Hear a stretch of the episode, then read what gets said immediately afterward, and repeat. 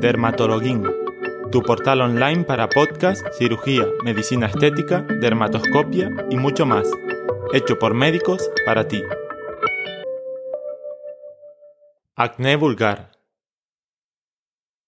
Paul Schmidt es un paciente que viene a la consulta.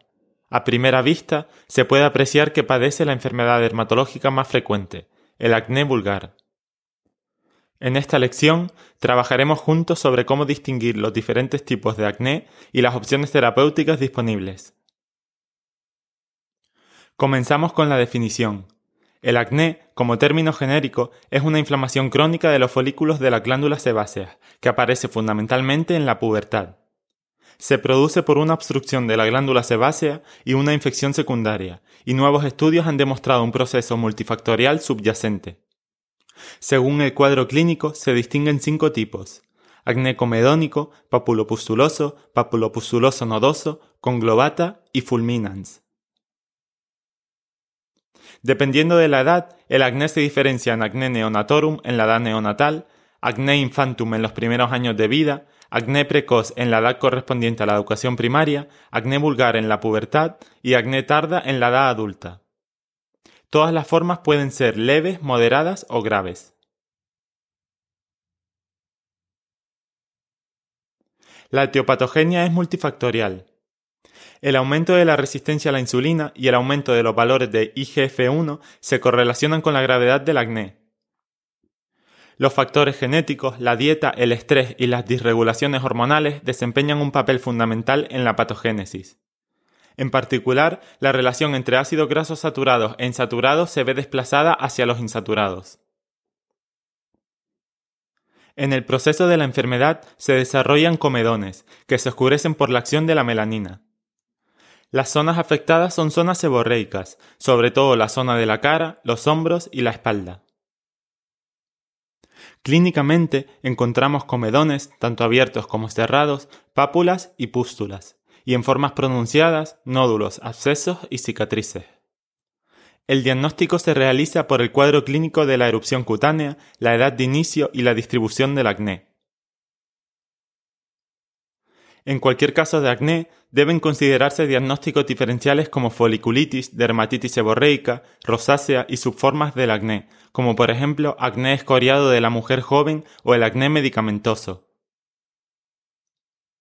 En nuestro paciente apreciamos la imagen clínica típica del acné papulopustuloso, comedones, pápulas y pústulas en las zonas seborreicas de la cara. Nos pregunta acerca del tratamiento adecuado. Dependiendo de la severidad del acné, podemos elegir diferentes opciones de tratamiento. Como ya hemos comentado, diferenciamos entre acné comedónico, acné papulopustuloso, acné papulopustuloso nodoso y acné conglobata. Pasemos entonces a las pautas de tratamiento. Las terapias básicas incluyen retinoides tópicos o peróxido de benzoilo. Entre los retinoides tópicos aprobados para el acné podemos encontrar adapaleno, isotretinoína o tretinoína. En formas leves de acné comedónico, los retinoides tópicos son la mejor opción. Como alternativa, por ejemplo, en mujeres embarazadas, podemos utilizar el ácido acelaico. En las formas papulopustulosas leves podemos usar un tratamiento base único o un doble tratamiento, es decir, retinoides tópicos y peróxidos de benzoilo, BPO. Otra opción es utilizar un tratamiento base único asociado a un antibiótico tópico. El ácido acelaico, como decíamos, es una alternativa en mujeres embarazadas y puede usarse junto a peróxidos de benzoilo o eritromicina tópica aunque es importante destacar que, debido al desarrollo de resistencias, el tratamiento tópico con eritromicina debe utilizarse con precaución fuera del embarazo. En el acné papulopustuloso moderadamente grave podemos comenzar directamente con la combinación de ambas terapias básicas o de un tratamiento base con antibióticos tópicos u orales. Otra opción es el uso de ácido acelaico junto con un tratamiento básico o ácido acelaico con antibiótico oral. En los casos de acné papulopustuloso nodoso severo o acné conglobata, se debe usar un antibiótico sistémico junto a uno o dos tratamientos base. Podemos utilizar por vía sistémica isotretinoína o anticonceptivos orales antiandrogénicos. En pacientes embarazadas podemos recomendar eritromicina oral en combinación con ácido acelaico o con BPO, peróxido de benzoilo.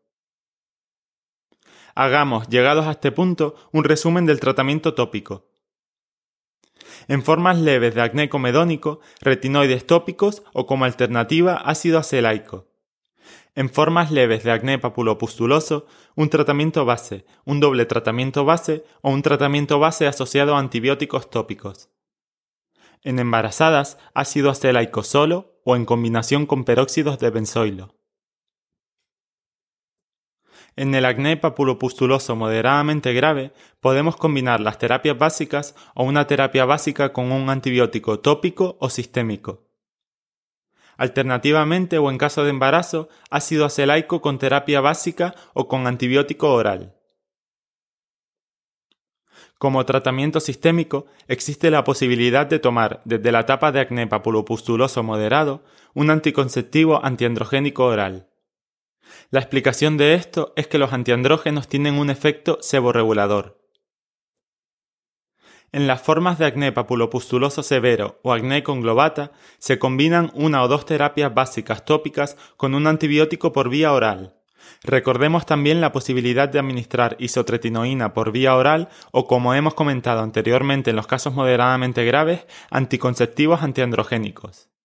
En embarazadas, eritromicina oral con ácido acelaico y BPO, peróxido de benzoilo.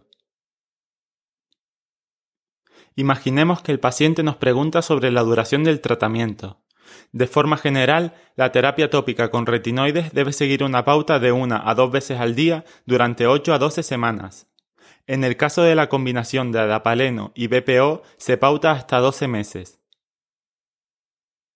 El tratamiento con ácido acelaico debe durar al menos 12 semanas, con una pauta de dos veces al día. En el caso del tratamiento sistémico con retinoides, la dosis diaria recomendada con, por ejemplo, isotretinoína es inicialmente 0,3 miligramos por kilo de peso en caso de acné papulopustuloso nodoso y de 0,5 miligramos por kilo de peso en casos de acné conglobata. El tratamiento debería durar al menos seis meses y siempre debe realizarse un control de forma regular de los lípidos séricos y del perfil hepático al inicio de la terapia, un mes después del inicio y cada tres meses a partir de entonces. También debe excluirse de forma mensual el embarazo en el caso de las mujeres, al ser un tratamiento altamente teratógeno. Has oído el podcast de Dermatologuín. Te esperamos en nuestro próximo podcast y en nuestros cursos online y presenciales. Obtendrás más información en www.derma-to-login.com.